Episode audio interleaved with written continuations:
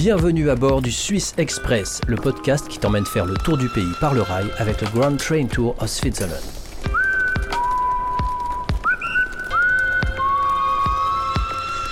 Ici, c'est Julien Blangras. Je serai ton guide lors de cette aventure ferroviaire et néanmoins helvétique. Pour ne rien rater de cette série, abonne-toi sur Podcast Addict, Apple Podcast ou Spotify. Et si tu as aimé, laisse un commentaire et une bonne note, ça fait toujours plaisir. Ciao tutti Alors on a fait quelques... une infidélité à la Suisse car nous sommes désormais en Italie où on a fait un petit crochet pour emprunter un nouveau train mythique qui est le Bernina Express qui va vite nous ramener en Suisse. Voilà le Bernina Express, c'est un train tout rouge et voici la voiture 2. C'est la voiture 2, nous allons monter.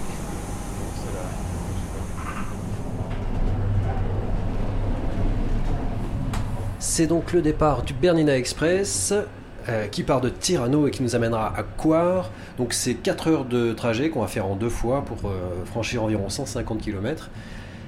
Et alors ça grimpe beaucoup parce qu'à Tirano on est à 429 mètres d'altitude et d'ici une petite heure et demie on sera à Alpes-Grume à 2091. Donc c'est euh, plus de 1600 mètres de dénivelé. Ça va grimper sec. Inutile de préciser que le Bernina Express est un train panoramique avec des vues complètement faux folles. Et alors il y a une petite nouveauté que j'avais jamais vue jusqu'à présent euh, dans les services offerts par ce train, c'est qu'il y a un audio guide auquel on peut se connecter directement via son smartphone. Et voilà, on clique et on a directement des petites informations sur ce qu'on voit pendant le trajet. de l'un des ouvrages les plus célèbres de la ligne de la Bernina, le viaduc circulaire de. Ici, le train tourne en rond. Afin de surmonter une dénivellation maximale sur une distance minimale, les pionniers du rail ont trouvé une solution inventive. Le train emprunte un viaduc circulaire de 110 mètres et dessine une boucle de 360 degrés avant de se faufiler sous une arche. Alors c'est très intéressant, mais l'éventuel écueil de ce type de service, l'audio guide sur le smartphone, c'est qu'on peut passer plus de temps à pianoter sur son téléphone qu'à profiter du paysage, ce qui est quand même dommage.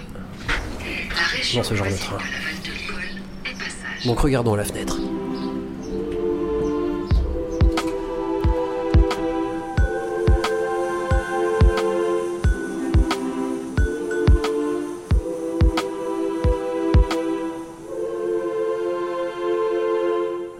Bonjour Victoria, vous êtes la contrôleuse du train et donc c'est le Bernina Express. Quel est votre endroit préféré sur toute la ligne? Le plus bel endroit le glacier de Morteratsch euh, avec le Bitz Bernina. Ça c'est très bien.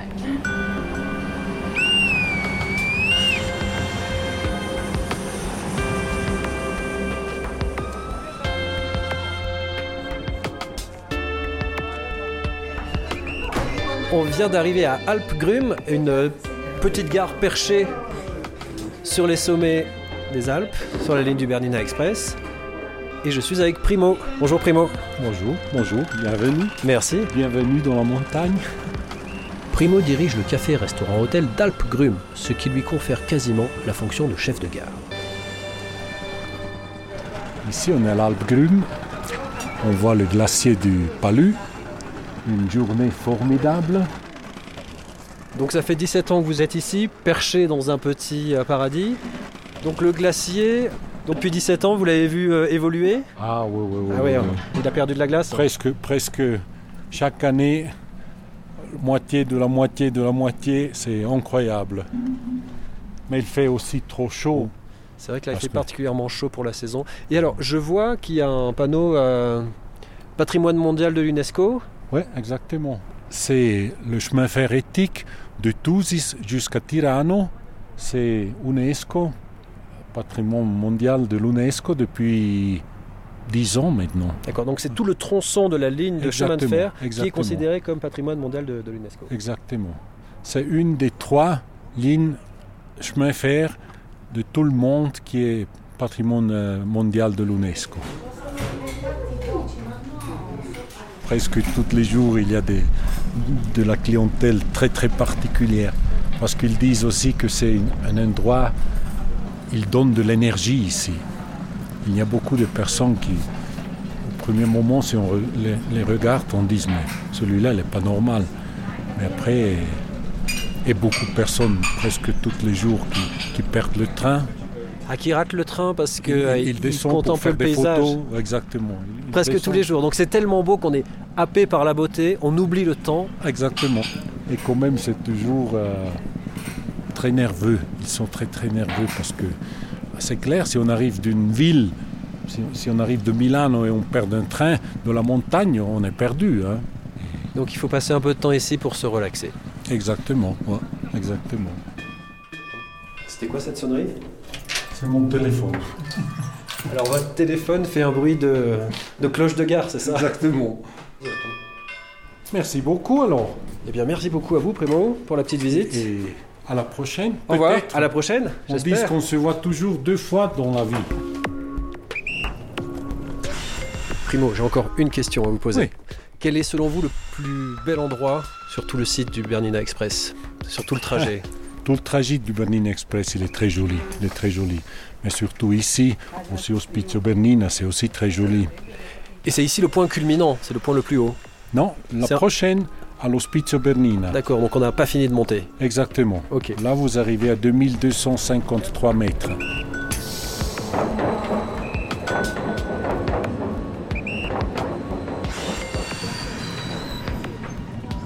Et quand le train arrive, le conducteur fait coucou à Primo. Oui, exactement. exactement. Ils vous connaissent tous forcément.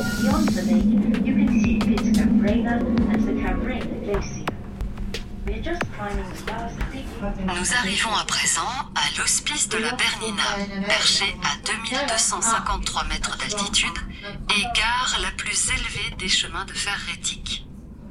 C'est via le col et à ciel ouvert que le Bernina Express franchit des traversées les plus escarpées et les plus spectaculaires des Alpes. Le lago Bianco doit sa couleur caractéristique à ce que l'on appelle le lait du glacier. On arrive à la gare de Ospizio Bernina, le point culminant de la ligne. Et là, eh bien, les mots me manquent. On est en haute montagne, près des glaciers, il y a la neige. Et il y a un lac, plutôt un réservoir, je crois. Aux tonalités euh, bleu, vert et maude. On est un peu au-dessus du monde, en fait.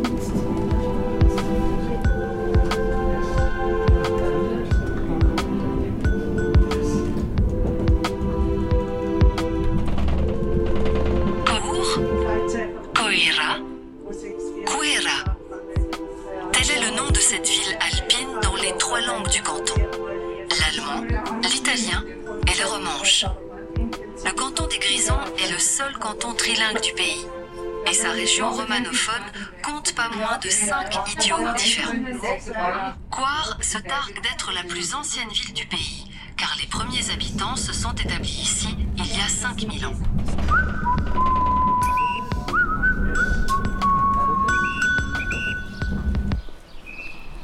On est en train de marcher dans les rues de Coire euh, avec Hans, qui est notre guide aujourd'hui. Alors Hans, moi j'ai une première question.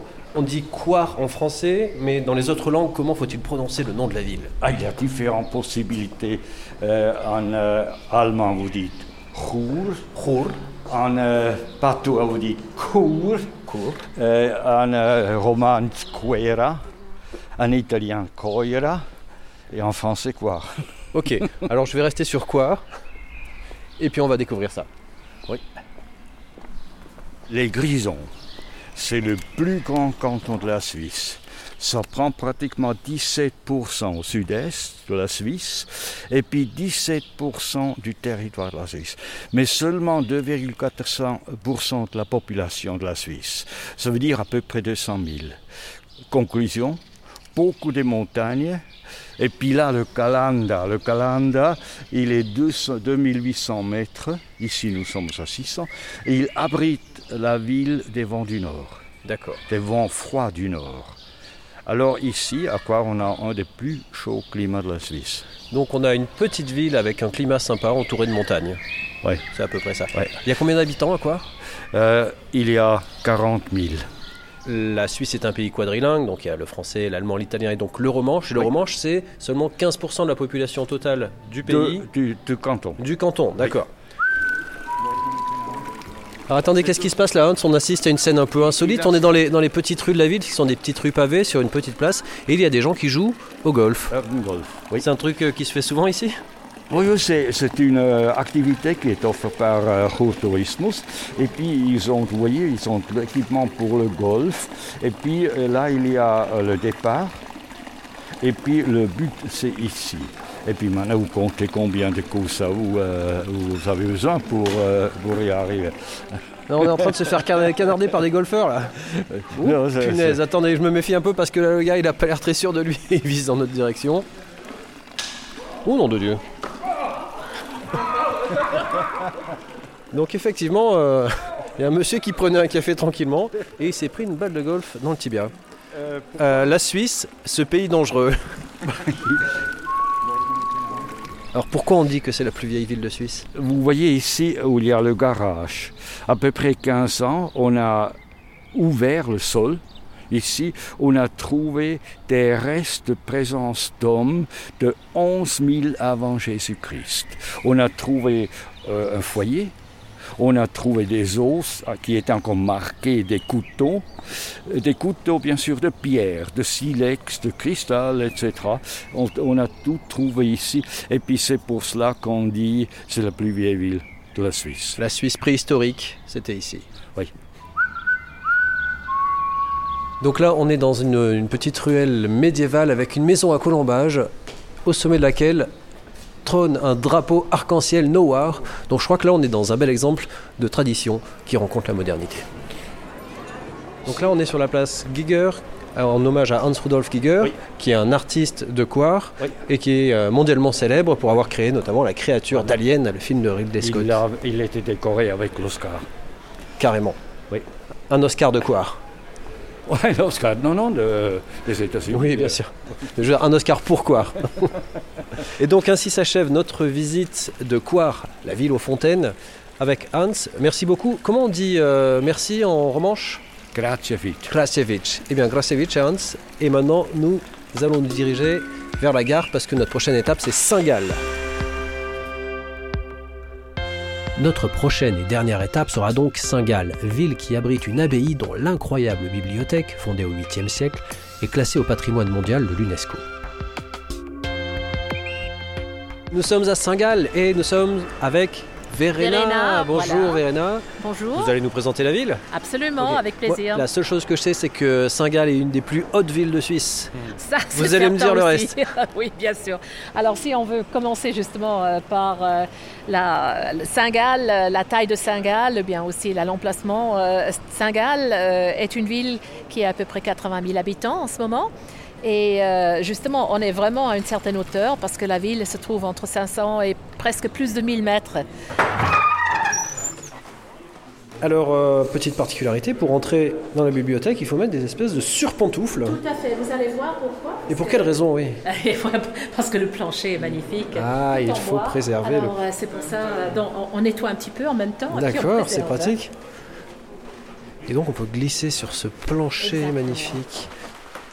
Waouh Effectivement, je suis bluffé par l'endroit dans lequel nous pénétrons. Quand on regarde autour, hein, on voit euh, beaucoup de livres là-dedans. Alors, c'est là, dans la salle, il y a à peu près 30 000 livres. Mais en fait, la bibliothèque est bien plus importante. Elle fait à peu près 180 000 livres en total. Et puis- 180 000 Oui, livres le font oui, la oui. bibliothèque. Mais le plus important, évidemment, c'est pas vraiment les livres qui ont été, euh, été imprimés. Le plus important, c'est les, les livres manuscrits. hein. C'est les manuscrits faits par les qui ont- moines copistes avec les Exactement, copies, tout à fait, exactement. Et cela, il y en a à peu près encore euh, 2000. Toute cette enceinte de l'ancienne abbaye fait partie euh, de, de l'héritage mondial, enfin de l'UNESCO. Voilà. donc il y a 2000 manuscrits qui datent d'avant l'imprimerie. Absolument, qui, qui date avant l'an 1000. hein. Avant l'an 1000, Avant l'an 1000. avant Oui, oui. Alors ça veut dire qu'ils ont déjà euh, 1000 ans d'âge au moins. Est-ce que vous pouvez nous décrire un petit peu ce qu'on voit au- autour de nous Parce que ce- cette pièce est absolument Oui. incroyable. Alors, il y en a qui disent un peu, ça leur fait penser un peu à Hogwarts de Harry Potter. Bon, je ne sais pas, c'est plutôt le Un nom de la rose, ouais. peut-être. Euh, effectivement, on voit, euh, bon, on voit beaucoup de bois, du bois sculpté encore, avec des colonnes, avec des pilastres. Et puis, entre les colonnes et pilastres, nous avons ces étagères. Les étagères ont été faites aussi par euh, un moine qui était euh, un expert, hein, si on veut, là, en travail euh, en bois et son équipe. euh, Gabriel Loza. Et puis c'est lui aussi qui a fait les étagères de la manière qu'ils sont tous tournés vers la salle, parce que on savait déjà à l'époque qu'il fallait pas avoir trop de clarté ici. C'était mauvais pour les manuscrits et aussi pour les livres. C'est pour cela que les fenêtres sont plutôt à l'extérieur, si on veut. Et puis il y a des tables là qu'on peut remonter euh, en marqueterie si jamais on voulait lire. Alors on avait la possibilité d'ouvrir la fenêtre et lire. Pour les bougies, je pense que c'était pas tellement euh, conseillé de Pas mettre des bougies ici. Non, pas vraiment. Nous quittons cette arche pour bibliophile qui conserve le savoir de l'humanité et on rend les surpantoufles. Le TGV quitte la gare de Zurich. C'est la fin du voyage. Pendant une semaine, pendant sept jours, on a fait le tour de la Suisse en train. On est allé à Montreux, à Châteaudet, à Lucerne, à Lugano, à Coire, à Saint-Gall. On a pris 21 trains, dont 4 panoramiques. Un bateau, deux télécabines, quelques bus. On est monté à 4000 mètres d'altitude et on a vu environ 23 742 vaches. C'était formidable. Et à l'issue de ce périple, on n'est pas loin de penser que la Suisse, c'est un des plus beaux endroits du monde. Le Suisse Express, c'est fini. Mais tu peux réécouter la série sur Apple Podcast, Deezer ou Spotify, sans oublier de laisser un petit commentaire sympa, bien sûr. Maintenant, il faut rentrer. Alors, tchuss, Schweiz. Arrivederci, Svizzera. Salut, la Suisse.